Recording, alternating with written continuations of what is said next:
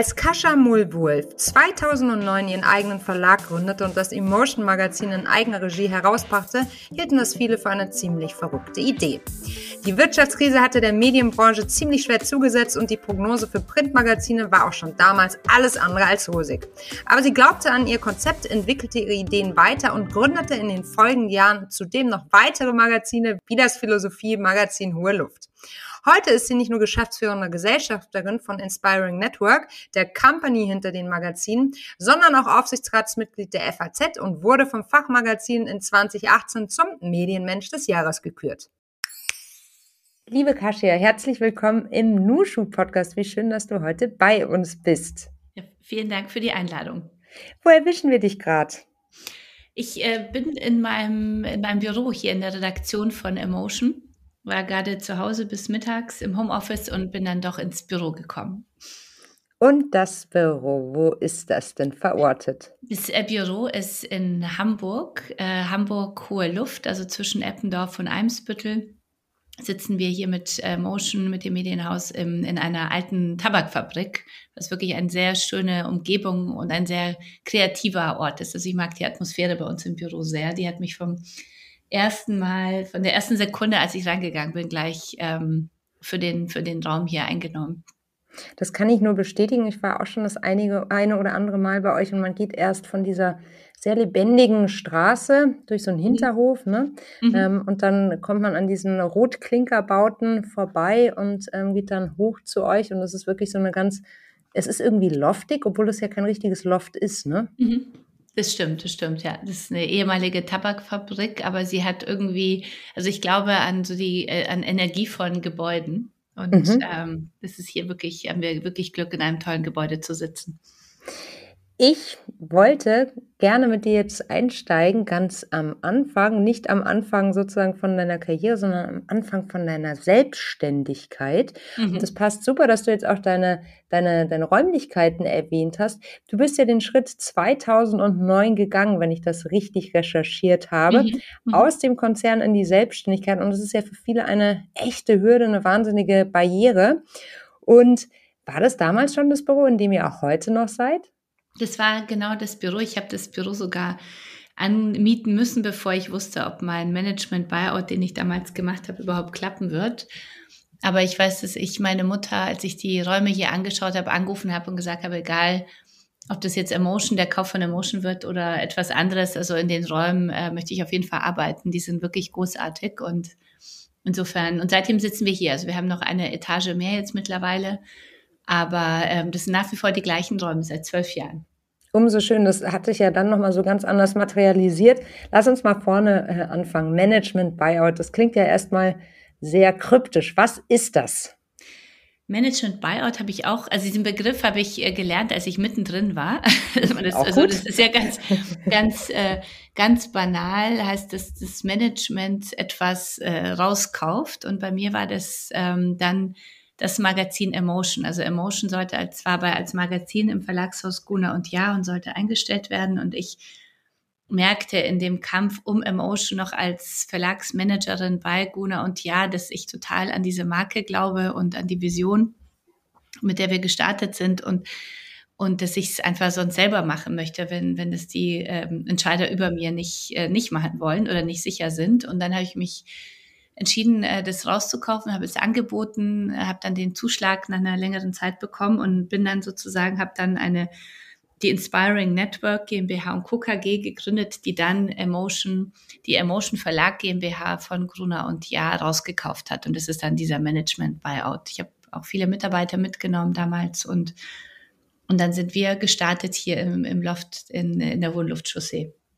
Sag mal, das ist ja eigentlich ein doppelter Verlust für den Verlag gewesen, deinen ehemaligen, äh, ehemaligen Arbeitgebenden. Erst haben sie dich verloren, dann auch noch Kolleginnen und dann mhm. auch noch den Titel, aber den, der sollte ja eh abgestoßen werden. War das damals mhm. ein Kampf oder war das ein ganz smoother Prozess? Es war ein, ein Kampf, ich glaube, weniger für Guna und Ja, die haben einfach zu mir gesagt, wir finden es sportlich, was du dir dazu traust und wir, du wirst aber verstehen, dass wir demjenigen den Zuschlag geben, der einfach das beste Angebot macht und insofern ähm, weil es für die, sag ich mal, äh, Guna und Ja musste mutig sein, als sie mir den Zuschlag gegeben haben, weil man ja im Insolvenzrisiko noch ist in den ersten mhm. zwei Jahren, dass es sozusagen bei mir gut geht. Aber das war es dann auch. Und bei mir ging es darum, damals äh, einfach Geld aufzutreiben, um nicht insolvent zu gehen in den ersten ja. zwei Jahren. Und, ähm, und das war dann die, die Herausforderung. Es wird immer so gesagt, ähm, dass ich jetzt besonders mutig war. Ich, ich habe damit immer so ein bisschen ein Thema, weil das macht dann so diese Hürde so groß. Und ich ja. denke, also so aus eigener Erfahrung, ist es, und ich weiß nicht, wie es dir ging, aber ich äh, könnte mir vorstellen, ähnlich, wenn, wenn wir selber so eine, einen Weg vor uns haben und genau wissen, das ist jetzt mein Ziel und da möchte ich hin, dann denkt man nicht mehr drüber nach, ob ich da jetzt mutig sein muss oder nicht, sondern da geht es einfach um die Umsetzung.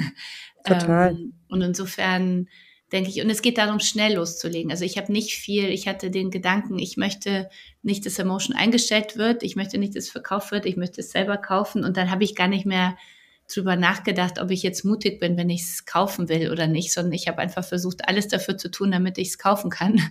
Und, ähm, und das war, glaube ich, auch das Richtige, weil manche, manchmal haben wir ein Ziel vor Augen und denken aber wahnsinnig los. Ich meine, du hast ja selber auch in dem Podcast äh, bei, mit mir bei Kasia mhm. ja gesagt, dass nicht zögern, es kommt nie der richtige Zeitpunkt und sondern loslegen. Und ich glaube, dass da wahnsinnig viel drinsteckt. Ja, es geht wirklich darum, Ziel zu haben und dann loszulegen und nicht zu lang zu überlegen oder zu viele Menschen zu fragen. Nicht zu viele Menschen zu fragen, finde ich auch total wichtig. Ähm, ich weiß nicht, wie es dir gegangen ist oder auch heute noch geht, aber insbesondere damals. Ich meine, das ist ja schon auch eine sehr spezielle Situation. Da hat man jetzt nicht zehn Leute im Freundeskreis oder im Netzwerk, die genau das schon mal gemacht haben. Mhm. Kennst du irgendjemand, der so ein Management-Buyout in einer ähnlichen Konstellation wie der deinen hin, hingelegt hat? Nee, ich, ich muss sagen, ich kannte damals nicht mal einen Unternehmer. Mhm. Ich wollte, ich wollte als, als ähm, Schülerin immer irgendwie ein eigenes Unternehmen haben. So, frag mich nicht warum, aber das war irgendwie, cool. dachte ich so. Äh, und dann habe ich das irgendwie verloren, weil meine Mutter dann noch mal Zeit ist mal geheiratet hat, ein, äh, ein äh, mein Vater, äh, also mein Stiefvater mhm. eigentlich, aber der mir sehr nah war und äh, der war als Jurist in einem Unternehmen äh, sehr erfolgreich und und, und der hatte sich dann bei mir so, das so, ähm, der hatte bei mir das dann so, ähm, hat, dann hat sich das bei mir so manifestiert, okay, Jurastudium in ein Unternehmen gehen ist auch ein guter Weg. Und dann habe ich an das Unternehmertum gar nicht mehr gedacht.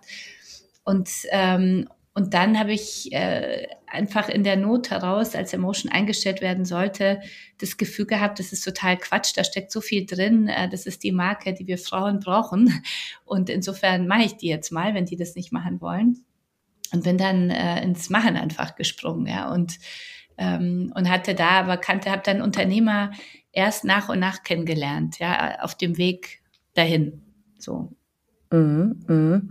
Lass uns mal darüber sprechen, wie der zeitliche Ablauf war damals, weil es kann ja auch alles so, als müsste es relativ schnell gehen und mhm. gleichzeitig, vielleicht magst du uns die Emotion auch nochmal vorstellen. Mhm. Vielleicht gibt es die eine oder andere Zuhörerin, die vielleicht eher Zuhörerin als Leserin bisher ist, ähm, von deinem wunderbaren Format. Du hast ja auch einen eigenen Podcast, aber eben auch machst in Print. Mhm. Ähm, vielleicht magst du die Emotion nochmal vor, äh, vorstellen. Wir ähm, machen mit Emotion, also Emotions mittlerweile muss ich sagen, also äh, verstehe ich eher so als als Marke, als als Print, äh, mehr mhm. als Marke als äh, und als Community, als äh, um, ähm, als äh, als Printmagazin. Also wir äh, Emotion ist eine Marke, die uns Frauen darin bestärken will, unseren Weg zu gehen. Und die DNA von allem, was wir tun, ist die Frage, wer willst du sein? Ja, um Frauen äh, also vor allem Frauen, also Frauen sind unsere Zielgruppe, ähm, dazu zu bringen, nachzudenken, wer will ich eigentlich sein, was ist eigentlich, äh, was ist mein Weg in, in meinem Leben? Und sie dann zu empowern, diesen Weg zu gehen und äh, da aber auch zu begreifen, dass wir diesen Weg nicht äh, alleine gehen müssen, sondern eben auch im Netzwerk. Also ich glaube, da ist so die Verbindung zu uns, ja, dass wir beide ja einfach Frauen empowern wollen, darin bestärken wollen, ihren Weg zu gehen und das ähm, und nicht eben alleine, sondern in Gemeinschaft mit anderen. Und das ist so das, was wir tun mit dem Magazin, mit vielen Geschichten ähm, von Frauen, die, die tolle Wege gehen oder ganz offen über ihre Herausforderungen sprechen, aber natürlich auch mit, was auch dazu gehört, ähm, mit, mit äh, den schönen Dingen im Leben, ja, die auch dazu gehören, sich was Gutes tun, äh, zu gucken, was, welcher Stil passt zu mir, was sind die Trends etc.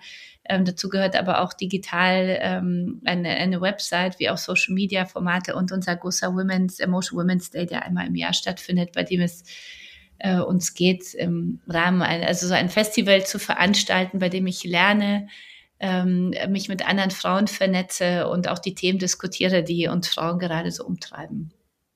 Sehr, sehr vielseitig. Mhm. Und authentisch. und authentisch.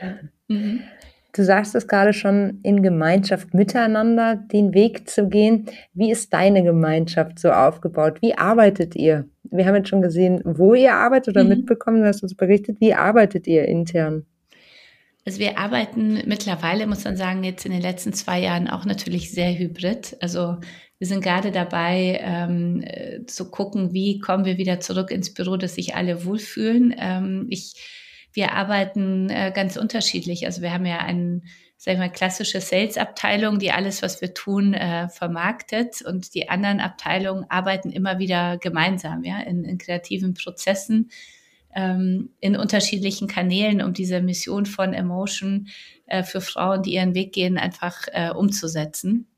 Und das heißt, dass wir, wir haben Themenkonferenzen, wir ähm, entscheiden, an welche Themen ins Heft äh, gehen. Dafür gibt es die Chefredakteurin Print, Friederike, die, die vor kurzem angefangen hat. Wir haben dann einen Kanal äh, emotion.de ähm, und Social Media Kanäle, ähm, die von Sabine bei uns betreut werden. Wir haben einen neuen Newsletter entwickelt, der Hot Bowl heißt, ähm, der nochmal so für uns ein, ein, ein äh, wichtiges Tool, neues Tool ist in Corona entstanden, ja, um äh, um wirklich uns Frauen mit relevanten News und Views zu ver äh, versorgen, zweimal in der Woche, immer mittags. Deswegen Hot Bowl, ja, die heiße Suppe von, mit allen wichtigen Inkredenzien für uns Frauen, die von Claudia den Höfel gemacht werden. Und Julia Mündi, du ja auch gut kennst, mhm. ähm, ist so unsere Working uh, Women, New Work, Emotion Women's Day Frau, ja, die guckt, was sind die Jobthemen, ähm, was sind relevante Themen, die uns Frauen ähm, gerade, also die für uns wirklich relevant sind auf dem Weg, jetzt unsere Karriere zu machen, wobei Karriere bei mir sehr individuell abge, ab, äh, besetzt ist. Also das heißt, mhm. Karriere bei Emotion ist nicht äh, einmal durch die Glasdecken in, in C-Level, sondern es geht darum, einfach herauszufinden, wer will ich sein und dann diesen Weg erfolgreich zu sein. Der kann als Angestellte in Teilzeit genauso gut sein wie als Vorstandsfrau. Ja, das hängt nur davon ab, was will ich wirklich für mein Leben, was brauche ich für mein Leben, um glücklich zu sein. Total. Mhm. Würdest du für dich sagen, du machst Karriere? Ich würde sagen, dass ich nach meinem Karrierebegriff auf jeden Fall Karriere ähm, gemacht habe, weil ich sehr meinem Weg gefolgt bin. Also mhm. spätestens ab dem Management Buyout. Ja, ich fand ab davor, da war ich da auch Verlagsmanagerin und so, aber ich habe so richtig begriffen, was mich antreibt und wo ich hin will, habe ich erst in der Krise ähm, das ist, da hat es erst so ein, wirklich so ein Mindshift äh, gehabt in der letzten Krise. Es war die letzte Wirtschaftskrise vor Corona, also 2008, 2009, mhm. Lehman Brothers etc. Und, und da habe ich gemerkt, okay, wenn die äh, jetzt nicht an Emotion glauben, ich glaube dran, dann mache ich es halt selber und habe dann gemerkt, ich bin eigentlich viel mehr Unternehmerin als, als Konzernfrau. Und das war für mich eine wahnsinnig wichtige Erkenntnis, weil ich mich über zehn Jahre äh, auf, der, auf dem äh, Karriereweg im Konzern immer mal wieder ähm, gequält habe und so Situationen hatte, wo ich dachte, eigentlich passe ich hier gar nicht rein. Ja? Also so mhm. ich, ähm, und, und das habe ich aber dann im Endeffekt erst final in der, in der großen Krise dann gemerkt, ähm, als als Emotion eingestellt werden sollte. Und erst da habe ich begriffen plötzlich, okay, dann mache ich es halt selber. Und da war dieses Unternehmergehen da, ja. Und das hat mich seitdem nicht nicht wieder verlassen. Das ist ja höchst spannend. Können wir da nochmal so ein bisschen tiefer reingehen? Mhm. Also woran machst du das für dich fest? Also war das so ein Missgefühl oder so ein Mismatch oder was war da der Störfaktor? Also du hast ja gesagt, es gab immer diese Situationen, wo du dich gefragt hast, bin ich hier richtig? Mhm. Ähm, das auf der einen Seite, vielleicht können wir da noch mal ein bisschen mhm. tiefer reingehen und auf der anderen Seite, was mich auch tierisch interessieren würde, warst du danach irgendwie, also warst du da besser aus deiner Perspektive im Sinne von motivierter oder freier oder was, wie würdest du den, mhm. wie würdest du diese Verwandlung sozusagen hm, beschreiben? Ich würde sagen, also ich bin immer schon so ein sehr intrinsisch motivierter Mensch gewesen. Also ich hatte bisher nur einen Chef in meinem Leben, der war wirklich ein guter Chef, so, aber es war kein Chef, der mich jetzt irgendwie ähm, motiviert hat oder, oder über super viel Lob nach vorne gebracht hat, ja, so, sondern er hat mich äh, machen lassen. Also ich glaube, das war auch so der Grund, warum ich mich so lange dann auch bei Kuna und Ja wohlgefühlt habe, dass ich immer das Gefühl habe, ich hab, kann trotzdem das machen, was ich richtig finde. Ich habe in, in vielen Meetings im Konzern gemerkt, wo es ja schon darum geht, über Präsentation in großen Kreisen seine Ideen zu ähm, zu präsentieren und durchzubringen und, und, und sie mit Menschen zu diskutieren, die überhaupt, ähm, ich, von denen ich manchmal dachte, die haben überhaupt keine Ahnung von Emotion, wo wir hinwollen und mhm. die reden trotzdem mit. Ja, das, ähm, oder irgendwelche äh, oder wo es darum geht, dass ein Magazin erst erfolgreich ist, wenn es 100.000 Hefte am Kiosk verkauft, ja, und davor darf man keine Events machen oder nichts anderes, sondern zuerst muss es mal am, am Kiosk reüssieren, wo sich heute, das würden sich viele wünschen. Ja, ich, es gibt nur noch wenige Zeitschriften. Äh, also ich kenne momentan ehrlich gesagt, Brigitte schafft es wahrscheinlich noch über 100.000 zu verkaufen, aber sonst ähm, gibt es wenige Blätter, die äh, so viel verkaufen, ja, und trotzdem sind es erfolgreiche äh, Marken in dem Markt. Und ähm, das war etwas, was mich so sehr getrieben hat. Eine moderne Frauenmarke aufzubauen, die uns Frauen sieht, die, die uns ähm, empowert, die authentisch ist und ähm, trotzdem auch immer was zum Träumen hat ja, und, und, uns, äh, und uns Kraft gibt und äh, uns einfach hilft, so ein äh, noch ein bisschen glücklicheres oder ein gelasseneres Leben auch zu mhm. leben. Ja, darum mhm. geht's ja auch, finde ich, oft. Also so zu begreifen, die anderen kochen auch nur mit Wasser und das, was wir auf Instagram sehen, das hat sich ja sehr verändert in den letzten Jahren, dass wir immer mehr, äh, zuerst hatten wir den Druck so untereinander, wir Frauen, finde ich, dass wir plötzlich arbeiten durften, alles machen durften und, und dann also diesen Perfektionismus Wahn hatten und der wird ja jetzt seit Instagram so groß ist ja noch mehr verstärkt, ja, dass man denkt, oh Gott, die anderen arbeiten, die sehen noch gut aus, haben vier Kinder, tollen Body und äh, super Ehemann und ich weiß nicht was und ähm, da auch noch mal zu zeigen, äh, das ist nicht alles echt, ja, und mhm. nur echt also für dich, also du entscheidest selber, ähm, wie du dein Leben leben willst und man sieht auf Instagram ganz selten das echte Leben. So. Total, total. Aber Gelassenheit finde ich ein schönes Stichwort. Ähm, wie erreichst du oder anders, erreichst du für dich selbst persönlich Gelassenheit? Bist du ein gelassener Mensch? Ich bin, äh, würde ich sagen, nicht so ein, also gelassen weiß ich gar nicht, aber ich glaube, ich bin in dem Lernprozess drin, dass ich die, ähm, äh, die, die Theorie, wo ich glaube ich mittlerweile nach äh, zwölf Jahren oder bald ja, glaube ich, insgesamt ja 16 Jahren Emotion, ähm, ich glaube, da habe ich schon sehr viel Theorie gelernt und, und, und ich arbeite ähm, dabei, wirklich äh, besser in der Praxis zu sein. Ja? Also mhm. die Klassiker wie Glaubenssätze ähm, umzupolen oder abzustreifen und neue ja. zu etablieren, wie zu begreifen, dass wir einfach nicht allen Rollen gerecht werden können und auch nicht wollen. Ähm, Perfektionismus, ich glaube, das ist ein Thema, was uns beide auch so treibt. Also wir ja. wollen keine perfekten Menschen haben. Ich finde es auch wahnsinnig langweilig, wenn jemand immer Voll. so allglatt und perfekt ist. Und aber man muss sich natürlich auch trauen, unperfekt zu sein und zu sagen, das reicht auch. Ja, also ich glaube, ähm, also es gibt so viele Themen, wo ich so mitten im, im Lernprozess mhm. bin, aber wo es mir wichtig ist, selber das mit anderen Frauen auch zu teilen, damit sie begreifen, ähm, also äh, dass man mit Echtsein am weitesten kommt. Ja, mhm. so. Mhm. Wenn wir nochmal zurückgehen, sorry, dass ich die ganze Zeit auf deiner mhm. Gründung rumreite, aber ich weiß, ja. dass es ein Thema ist, das für viele von unseren Zuhörern einfach super spannend ist, die Selbstständigkeit. Wärst du damals auch den Sprung gegangen, wenn diese Emotion-Situation sich nicht ergeben hätte? Also hattest du, du hattest ja ursprünglich nicht vor, eigentlich zu gründen, ne? Ja, ich hatte ursprünglich, also aber das war in der Schule. Ich habe es dann irgendwie vergessen. Ich, mhm. das frage ich mich auch immer, wann ich gesprungen wäre. Ja, ich, äh, bei mir ging ja der, und das kennen ja vielleicht einige. Also wenn wenn man so auch intrinsisch motiviert ist, nicht so viel von außen äh, motiviert werden muss, sondern so mhm. von dem, was man macht, motiviert ist. Und wenn dann immer die eine Tür wieder neue Tür aufgeht etc., dann, dann kommt es ja nicht so oft zu dem Moment zu überlegen, will ich das alles wirklich? Mhm. Ja, weil dann ähm, bin ich eigentlich ganz gut ausgefüllt im Job. Der Verdienst stimmt vielleicht, ja, oder, oder nicht. Oder ich weiß zumindest, da muss ich noch mal was ändern, aber sonst ist alles fein. Ähm, und so ging es bei mir ja auch. Und, und ich bin erst in dieser Krise, als ich dachte, so will ich es nicht. Und ich will nicht wenn Emotion eingestellt wird, will ich nicht irgendeinen anderen Titel machen. Das ist mir ganz klar ähm, mhm.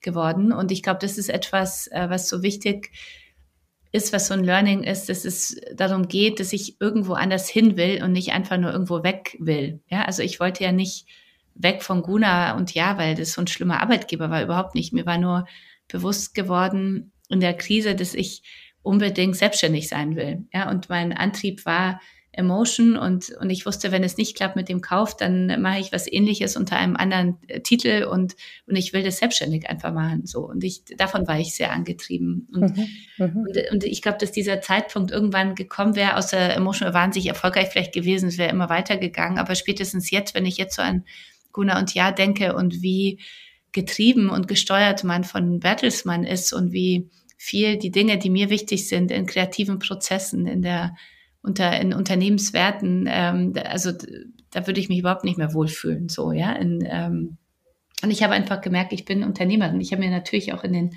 Krisen der letzten zwei Jahre Corona sehr oft äh, mich sehr oft gefragt, will ich das weiter noch ähm, will ich nicht alleine Cashier inspired sein und Frauen motivieren, brauche ich die 56 Mitarbeiter noch, will ich die auch immer durchziehen und, äh, und dieses Risiko haben und diesen Druck, äh, da so viele Menschen auch mitzuernähren und und ähm, auch dafür war die Krise ganz gut, um mich selber nochmal zu fragen, wer will ich sein, was, glaube ich, immer wieder in jedem Leben immer wieder wichtig ist, weil wir uns ja verändern, was, was ja auch deine Ansicht ist. Und, ja.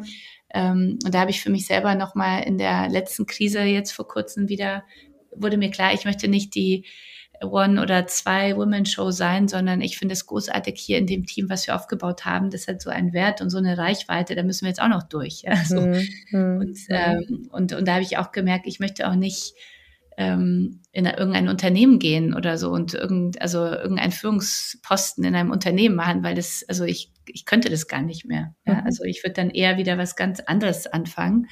Ähm, ja, Manchmal mhm. reizt es mich nur zwischendurch und es ist wirklich lustig und ich weiß nicht warum, aber vielleicht, weil es auch der erste Job war, den ich hatte, als wir aus Polen nach Deutschland geflohen sind.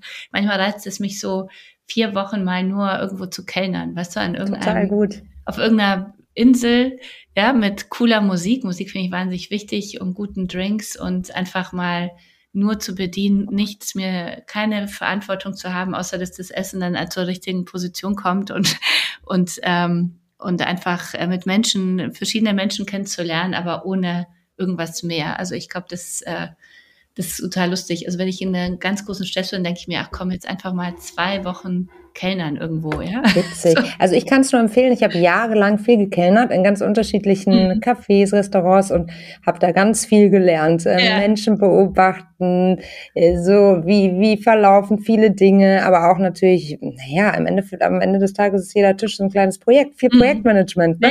Ja, Überblick bewahren und das Schöne ist halt wirklich, du, du gehst abends und es ist gut. So, ne? Mhm. Zähle ich auch nicht immer. Äh, manchmal nimmt man auch Geschichten mit nach Hause, aber ähm, Kellnern ist was ganz was Feines. Absolut, mhm. absolut. Ähm, so dieses Thema, du hast es vorhin äh, in so einem Nebensatz gesagt, du kanntest eigentlich eh keine UnternehmerInnen damals, mhm. in deiner mhm. damaligen Situation. Mhm. Wie krass eigentlich, ne? Ähm, aber das da ist wichtig, weißt du, dass viele, die uns zuhören, das wissen, dass mhm. wir müssen nicht also ich finde Netzwerken super, da können wir sicher gleich nochmal drüber sprechen, Gerne. aber, aber es geht auch wenn ich eine Idee habe und davon überzeugt bin, ja, dann ist es total egal, ob ich viele Gründerinnen kenne oder nicht. Das macht es leichter, sicherlich, ja. Ähm, aber es ist, es ist einfach wichtig, das finde ich auszuprobieren, ja, zu überlegen, ist es das, was mich so antreibt, dass wenn es morgen zu Ende ist, dass ich mich ärgern würde, dass ich es nicht einmal ausprobiert habe und dann einfach zu machen und auch nicht zu denken, ich muss alles können. Ich konnte nicht alles, was ich können muss, um ein ein Verlag, ein erfolgreiches Magazin, eine Marke auszubauen. Ähm, vieles lernt man on the way und an vielen Stellen ist es auch gut, sich jemanden zu holen, der die, die Dinge, die man selber nicht so gut kann, äh, mit voller Leidenschaft macht und viel, viel besser. Ja? Also ich glaube, das ist auch etwas, was uns Frauen so oft abhält, unseren Weg zu gehen, dieses ich muss alles 150 Prozent selber können. Ja? ja. Das muss man, finde ich, nicht. Also das ist, finde ich, wirklich nee.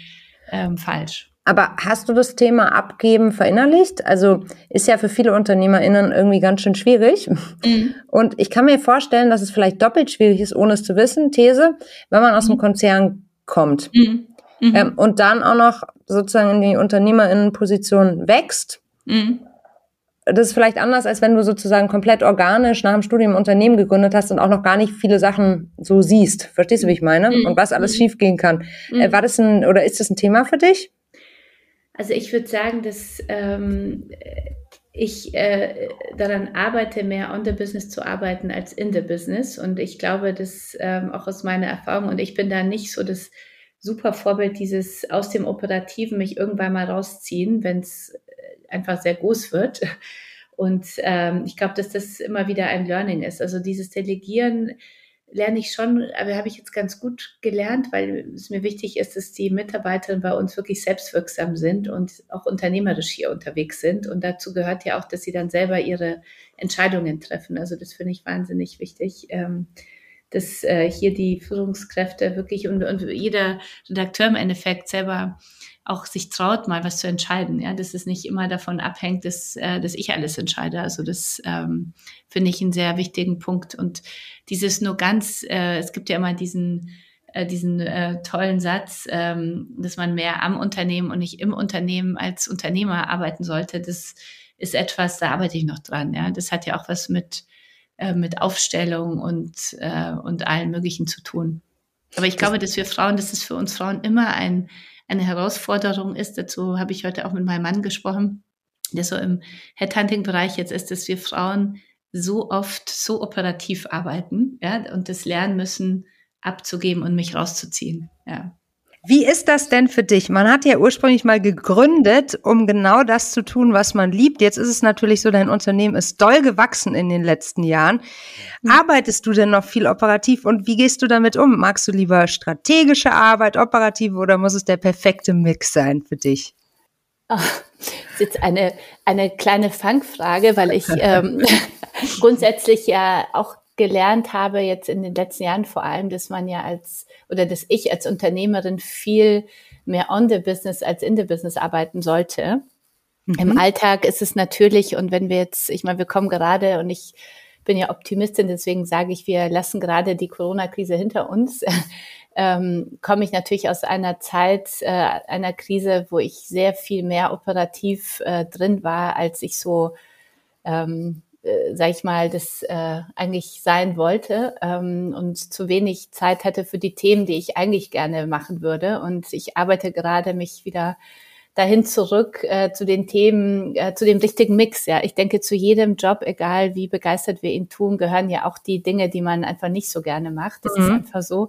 Ich ähm, denke, es ist nur so, dass so wichtig, dass wir den Job machen, der uns in der überwiegenden äh, in die, also in der überwiegenden Zeit einfach Spaß macht und uns positive Energie gibt, auch wenn ich im großen Stress bin. Und das ist bei mir auf jeden Fall der Fall. Und ich würde mir mehr mehr ähm, on the business wünschen als in the business und, und hoffe, dass wir da jetzt langsam, wenn wir hoffentlich eine Normalität bald, wie auch immer, mhm. bekommen, dass ich da auch hinkomme. Ja. Mhm.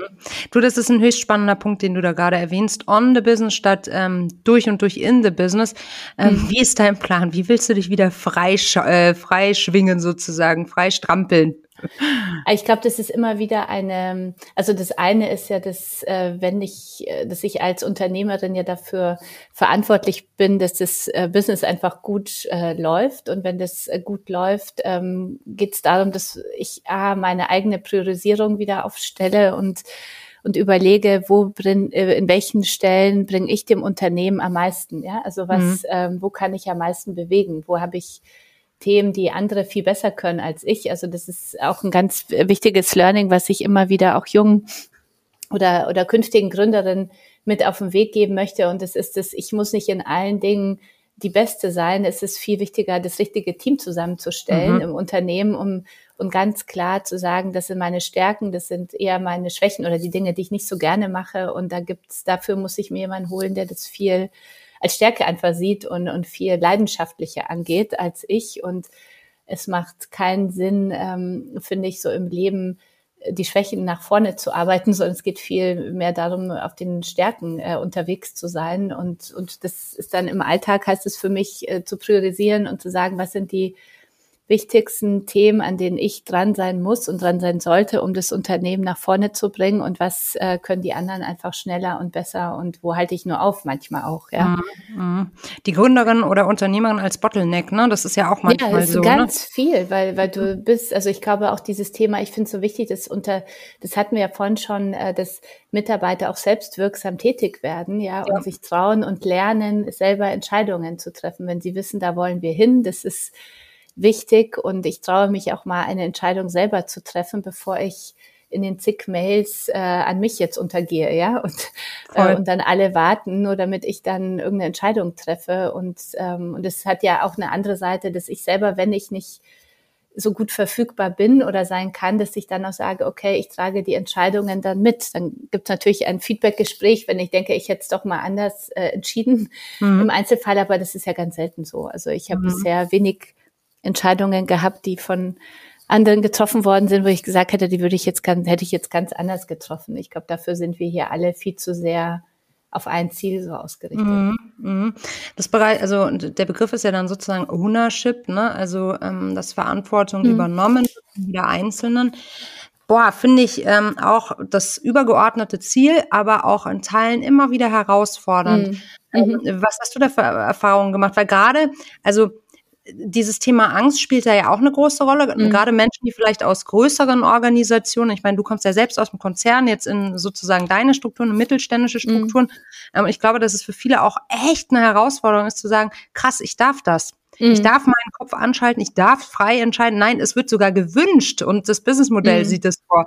Hast du da Tipps, wie man sozusagen zu Ownership ermutigen kann? Ich glaube, das ist ein ganz wichtiges Thema für viele Gründerinnen und Unternehmerinnen. Ich glaube, dass es A von dem Führungsteam abhängt, äh, dass ich merke, wen stelle ich ein und worauf hat der Lust. Ja, ist ja mehr. Also ich habe auch tolle äh, Kolleginnen hier gehabt, die super waren, aber eigentlich im Konzern aufgehoben waren. Ja, mhm. also viel besser aufgehoben waren als bei uns. Und ich finde, man merkt schon sehr schnell im Bewerbungsgespräch, möchte jemand, ist jemand hier, weil er auch selber Entscheidungen treffen will. So. Und mhm und das äh, dann auch zu fördern und äh, sich zurückzuziehen und das ja auch zu lernen. Ich finde, das ist ja auch etwas, was nicht, wie es dir da mitgeht, aber dieses Thema auch zu lernen, ich, ähm, ich ziehe mich auch zurück und ich äh, gebe den anderen den Raum zu entscheiden. Ja, also ich finde, das ist auch etwas, was ich an der einen oder anderen Stelle äh, lernen musste, zu sagen, mhm. ich kann mich da auch zurückziehen und ich ähm, ich äh, möchte den, die anderen auch entscheiden lassen und ich muss nicht alles selber entscheiden. So, ähm, das muss man ja auch lernen, ja, weil man Total. ja auch durch das Gründen am Anfang vor allem ja gewöhnt ist, dass man für jeden Mist zuständig ist und und ähm, und dann auch mal zu sagen, du, nee, das kannst du bitte entscheiden und äh, ja. ja. also ich glaube, das ist Übung immer wieder und und viel äh, gemeinsames auch äh, reden und auch über Entscheidungen reden, ja, also Finde ich die gut? Finde ich die nicht gut? Hätte ich sie anders gemacht? Hätte ich anders verhandelt? Also ich glaube, da, ähm, da muss man im Austausch bleiben, aber auch den anderen Vertrauen schenken, äh, dass sie wachsen können und da selber entscheiden können. Mhm, mhm. Sag mal, ähm, ich weiß nicht, ob du es auch so beobachtest, aber ich habe das Gefühl, dass ähm, das Thema Gründerinnentum oder Gründen als solches, äh, als solches ähm, so gerade in Social Media oder in, in der Blase, in der ich auch in Teilen unterwegs bin, immer wieder als etwas absolut krasses, extrem schwieriges und absolut erstrebenswertes äh, dargestellt wird. Mir geht es immer so ein bisschen zuwider, weil ich denke, naja, am Ende des Tages ähm, also das alles hat so seine speziellen Herausforderungen. Mhm. Ähm, das Angestelltentum genauso wie das Unternehmerinnentum. Mhm. Ähm, mhm. Wie nimmst du das wahr? Also ich finde, das ist so, also ganz unterschiedlich. Ich finde, mhm. das, also grundsätzlich brauchen wir, finde ich, viel mehr Gründerinnen, weil ja es ja auch äh, einige Studien gibt, die ja auch sagen, dass wir Frauen äh, viel nachhaltigere Unternehmen aufbauen. Und, ähm, und Gründerin heißt ja von der Solo-Entrepreneurin bis, bis hin zum Großunternehmen. Das ist ja alles drin. Und ich glaube, wir Frauen äh, müssen, die schon gegründet sind, ist unsere Aufgabe, andere, die darüber nachdenken, zu empowern, das einfach mal zu versuchen, weil das ja. ist ja kein Rocket Science. Und ähm, ich finde es so ein bisschen gefährlich, dass es bei uns einfach zu wenig Gründerinnen gibt, die sichtbar sind. Und die, die sichtbar sind, sind äh, die wenigen Gründerinnen, genauso wie auch bei Männern, die so super durchgestartet sind. Ja, also das, mhm. ähm, es gibt ja auch viele, die einfach normal erfolgreich sind und Total. tolle Jobs machen und die sehen wir noch viel zu wenig, finde ich. Also deswegen ist die Barriere und der Druck, okay, wenn ich gründe, dann gleich mal so ein halbes Unicorn und super erfolgreich und überall präsent und schaffe ich das? Ich glaube, das macht viel zu große Hürden für Frauen, die eine gute Idee haben und, und Lust drauf haben, aber dann denken, oh Gott, und dann kann ich das noch nicht und das noch nicht und bin vielleicht nicht so in Berlin verdrahtet und ähm, wird es dann alles klappen. Ja, und ich glaube, da geht es dahin zu sagen, ich weiß, was ich will, ich versuche es und und äh, ich habe gute Chancen, dass es klappt. Ich vertraue mir selber, dass ich ganz schön was äh, kann, ja und und, äh, und wenn es nicht klappt, dann hat's mal nicht geklappt. Und dann spreche ich aber auch mit den anderen drüber, damit die anderen wissen, einmal klappt's, einmal klappt's nicht. Aber so ja. ist ja die Welt. Es gibt ja nicht immer den super erfolgreichen Seriengründer. Also auch Elon Musk habe ich jetzt vor kurzem jetzt gelesen, weiß gar nicht mehr, in welchem, jetzt mit im Zusammenhang mit seiner mhm. Twitter-Geschichte, war ja auch, dass er zweimal auch bei PayPal fast am Ende war und ja auch bei, bei, bei Tesla ja auch immer wieder die Momente hatte, wo das alles hätte total schief gehen können. Und ich bin mir sicher, dass ganz, ganz viele Dinge da auch schiefgegangen sind auf dem Weg, aber trotzdem, sag ich mal, ähm, ist er dabei geblieben, ja. Und, mhm. und das ist ja das, was wir, glaube ich, immer wieder für uns dann selber als Gründerin, Unternehmerin entscheiden müssen. Ist es immer noch, äh, wenn es nicht ganz so leicht ist, wie ich es mir gedacht habe, immer noch das, was ich machen möchte. Ja, das ist mhm. das, was ich mir selber auch immer wieder stelle. Wer will mhm. ich sein? Mhm. Unsere Ver DNA von Emotion, ja. Mhm. Vertraust du dir immer? Also in dich selbst?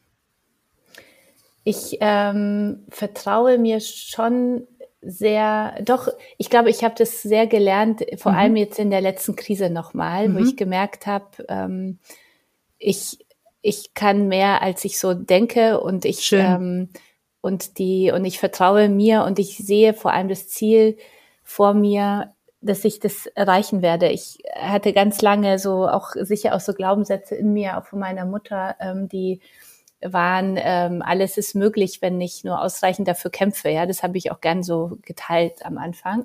Mhm. Dieses, wir können jedes Ziel erreichen, wenn wir nur ausreichend dafür kämpfen. Und ich finde, es ist so ein schlimme, schlimmer Satz für uns Frauen, die ja sowieso immer so gerne fleißig sind und auch mhm. im Hintergrund, ja, und dann nochmal zu sagen, du musst nur hart genug dafür kämpfen, dann kriegst du das Ziel. Und das glaube ich nicht mehr. Ich glaube, das Allerwichtigste ist, dass ich mir selbst vertraue, dass ich dieses Ziel erreichen werde und dieses Bild vor mir habe, wie es aussieht, wenn ich, haben wir auch schon drüber gesprochen, mhm. ja, wenn es wenn's läuft, ja, wo sitze ich und wie, wie sieht's drumherum äh, um mich aus, wie fühle ich mich und und wenn ich mir das Bild so vor den Augen, ich glaube, das ist das, was so der wichtigste Erfolgsfaktor ist. Klar muss man mhm. auch mutig sein und äh, und dann natürlich auch was dafür arbeiten und diszipliniert sein und so klar. Aber ich meine, ähm, aber es geht nicht darum, dass nur Kämpfen reicht. Das ist äh, oft ist auch Loslassen der Fall, ja, zu sagen, ich vertraue mir und es überträgt sich ja über Ausstrahlung, über alles Mögliche, ja, wenn man merkt, hey, da ist jemand, der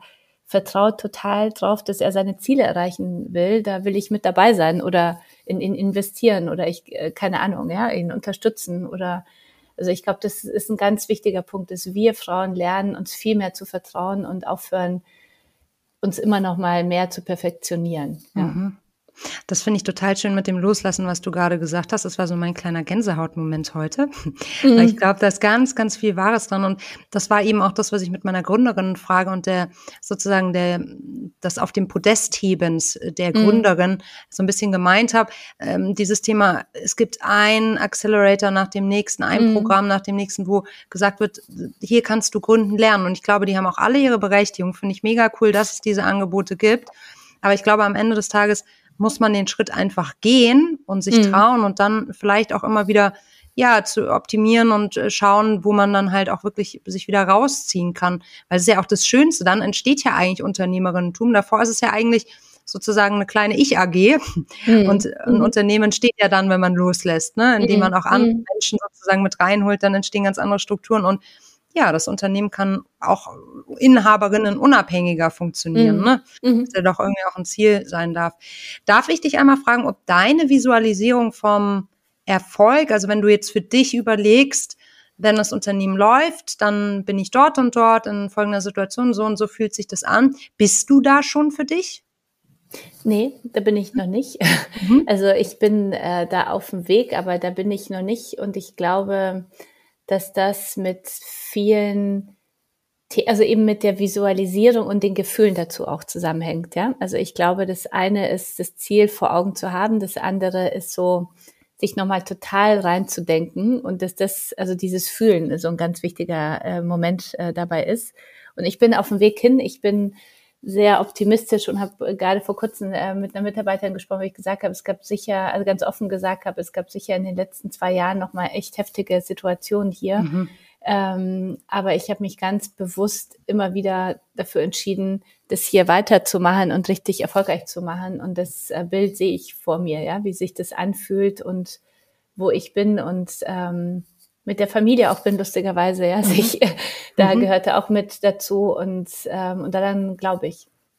Also es ist jetzt gar nicht das Bild von dir, Kasia, die in einem mega fetten Büro äh, irgendwo thront, sondern es ist vielmehr deine Lebensumstände, die du dann da siehst und visualisierst. Ja, es ist einmal die äh, schon hier, wo wir sitzen in mhm. unserem Haus. Wir sind hier in so einem Fabrikgebäude mhm. in, in Hamburg, ja, und, und da ist das eine äh, Bild äh, mit, also ich habe so ein Zweierbild, sag ich mal, einmal wie wie sich so im, im Job anfühlt, wo bin ich, wofür bin ich zuständig, wie läuft der Laden, also so in diese Richtung, mhm. ja. Und das andere ist wie ähm, so ein Gefühl, wie komme ich nach Hause und ähm, was läuft da so, ja. Also mhm. Also das ist so ein Familienbild von dem Punkt, wo ich so spüre, ich habe äh, schon ein, zwei Dinge jetzt geschafft.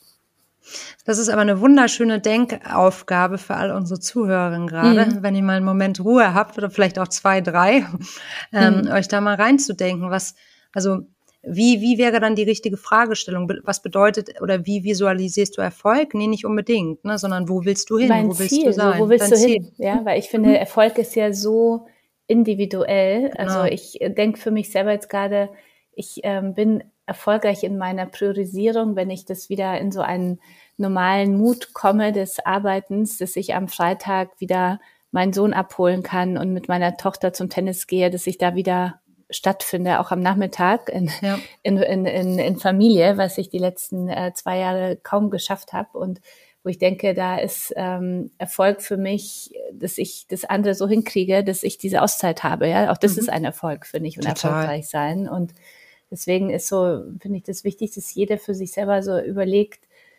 wo will ich hin? Also wofür mache ich das? Was ist eigentlich das, worauf ich zuarbeite? Und, ähm, und wie sieht es aus? Wo sitze ich dann? Was spüre ich? Ähm, wer sitzt neben mir? wer mhm. sind die mhm. wichtigen Menschen, die ich umgebe, um dieses Ziel zu erreichen? Das ist auch ein ganz wichtiges äh, Learning vor nicht so langer Zeit äh, über ein Coaching. Äh, das meine Coachie, Coach, nicht Coachie, sondern Coach oh Gott, hm, weiblich Coachin, Coach. Coachin oder wie?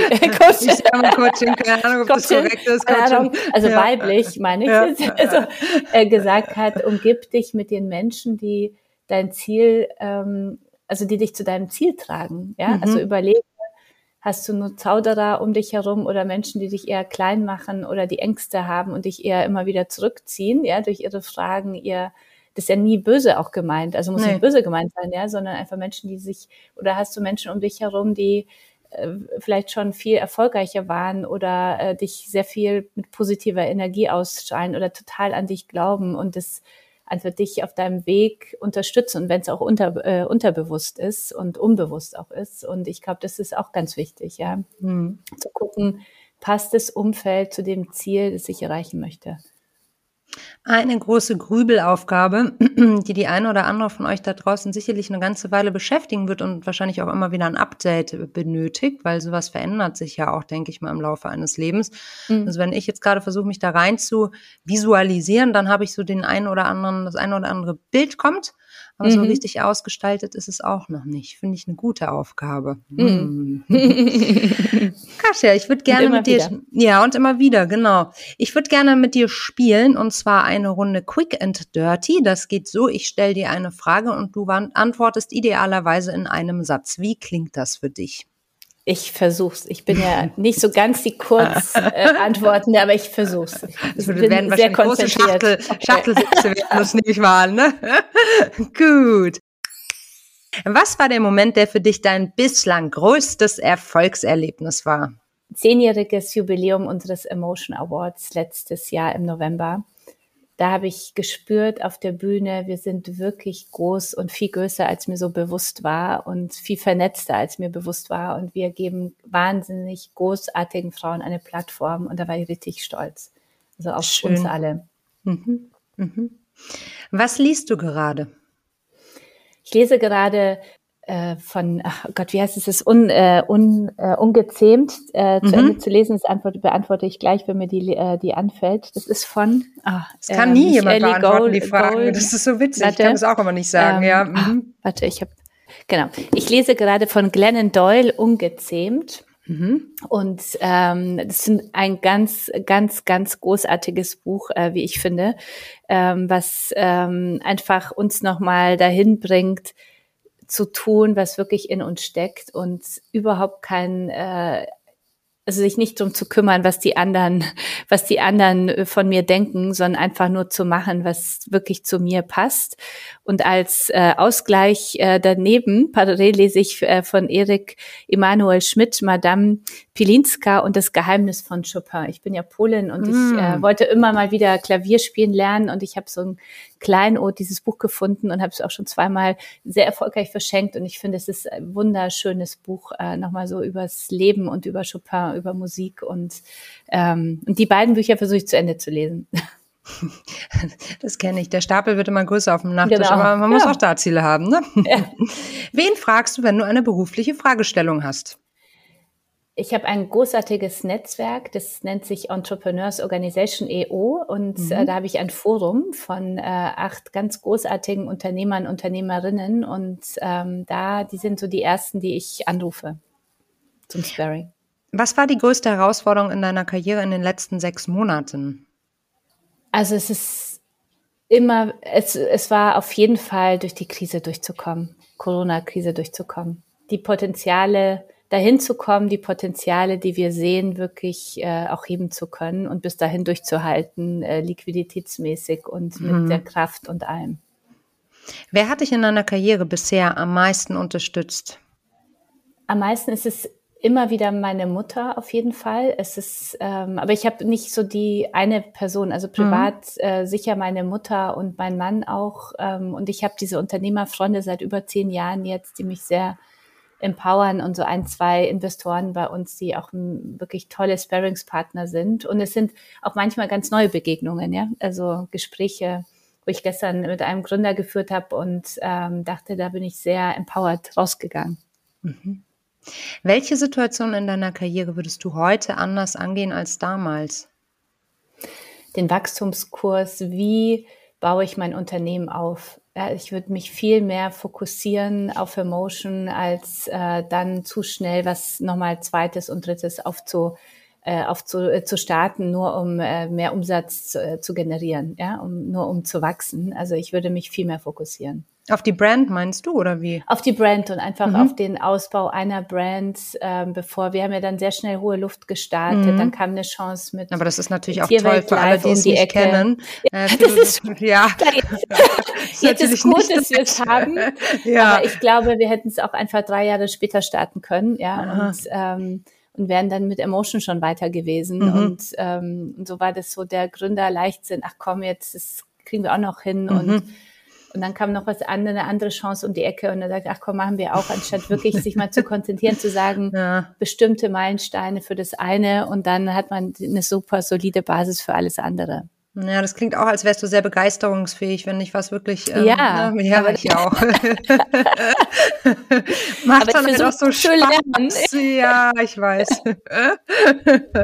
ja, gut, aber Fokus, Fokus, Fokus. Ne? Man genau, kann es nur genau. hinter die Ohren schreiben. Es ist so langweilig halt manchmal, ne? Aber ja. ja. was war dein größtes Learning in den letzten zwei Jahren? Wenn ich in meine Kraft komme, kommt auch mein ganzes Unternehmen in, in die Kraft ich führe unter und unbewusst, ja, als, als Gründerin ein Unternehmen. Ja. Unter und unbewusst, da frage ich nochmal kurz also das nach. Heißt, also, mhm. äh, nee, also ich führe, wie soll ich es äh, anders ausdrücken, ähm, also mit der Kraft. Das klang sehr sinnvoll, aber. Mhm. Aber das heißt, dass ich, ich führe und ich äh, verbreite Stimmung, ohne dass ich aktiv handle. Ja, mm. also ich finde, das ist so, man wird ja schon im Unternehmen als, als Gründer oder Leiter, ist ja egal, ob man mm. und, äh, angestellt ist oder nicht, ja schon sehr wahrgenommen und, und sehr, sehr empathisch auch so wahrgenommen. Mm Und da überträgt man ja sehr viel mehr unterbewusst auch, als man so denkt und lebt ja viel vor. Ja, und ich glaube, das ist, ähm, ich habe sehr viel Energie, also wirklich viel Energie. Mhm. Und das ist, ich bin, da will ich kein Vorbild für andere sein, aber ich bin es trotzdem natürlich, weil ich hier arbeite und alle sehen, wie arbeite ich und wann und, und so weiter. Und, und ähm, nicht jeder hat die gleiche Energie. Und es ist ähm, einfach äh, wichtig zu gucken, wie lebe ich auch das Thema wie gehe ich mit mir selber um und mit meinen Ressourcen, wie lebe ich das anderen vor? Ja, vor mhm. allem auch in, in den Zeiten, wo wir aus so vielen Krisen rauskommen und wirklich so gebeutelt sind, vor allem als Mütter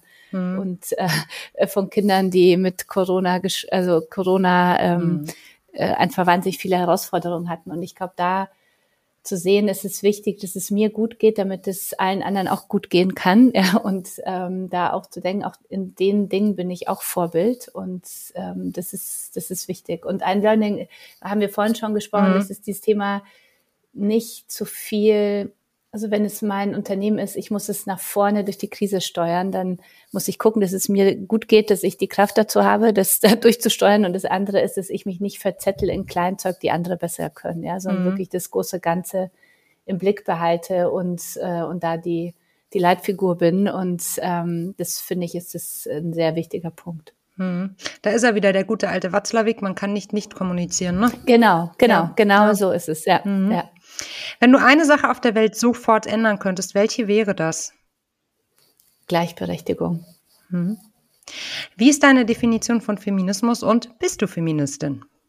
Natürlich bin ich Feministin. Ich, äh, meine Definition von Feminismus ist alle, also nicht von Feminismus, alle Menschen sind gleich, ja, egal wo ich herkomme, egal welche Hautfarbe ich habe, egal welche sexuelle ähm, Orientierung ich habe. Wir sind alle gleich. Ich finde, es ist wichtig, mit allen auf Augenhöhe zu sprechen. Ähm, und alle Menschen sollen auch frei leben können. Das ist etwas, das ist ein so, Freiheit ist so ein wichtiges Gut und ähm, das ist für mich so die Definition von meinem, von meinem Leben, also wo, wo ich, also wie ich leben möchte, frei, für, in Freiheit für alle und, und gleichberechtigt in Freiheit für alle und gleichberechtigt. Mhm. Wunderbare Abschiedsworte. Vielen, vielen Dank, Kascha, für deine Zeit, deine Gedanken und deine Offenheit. Ähm, ich hatte ja schon meinen Gänsehautmoment, es sind noch zwei mehr dazugekommen. und ich hoffe, dass es unseren Zuhörern da draußen auch so geht. Toll, dass du bei uns warst.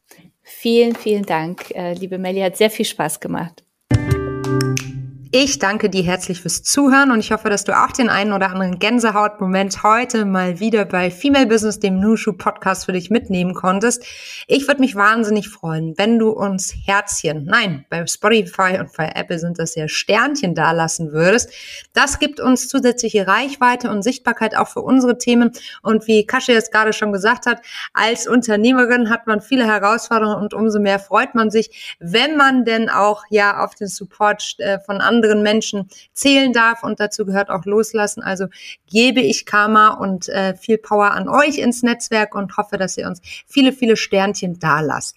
Ansonsten freuen wir uns über euer reges Interesse und eure vielen Zuschriften zu unserem Format, unter anderem mit Vorschlägen für Frauen, die unbedingt ihren Slot, ihre Bühne bekommen sollten. Haltet das gerne weiter so, sagt uns Bescheid, was ihr gut fandet, was ihr noch tiefer ähm, analysiert haben wollt und wir versuchen das immer gerne zu berücksichtigen und freuen uns immer von euch zu hören. Ihr erreicht uns unter podcast.teamnushu.de. Wir freuen uns auf euch. Bis nächste Woche.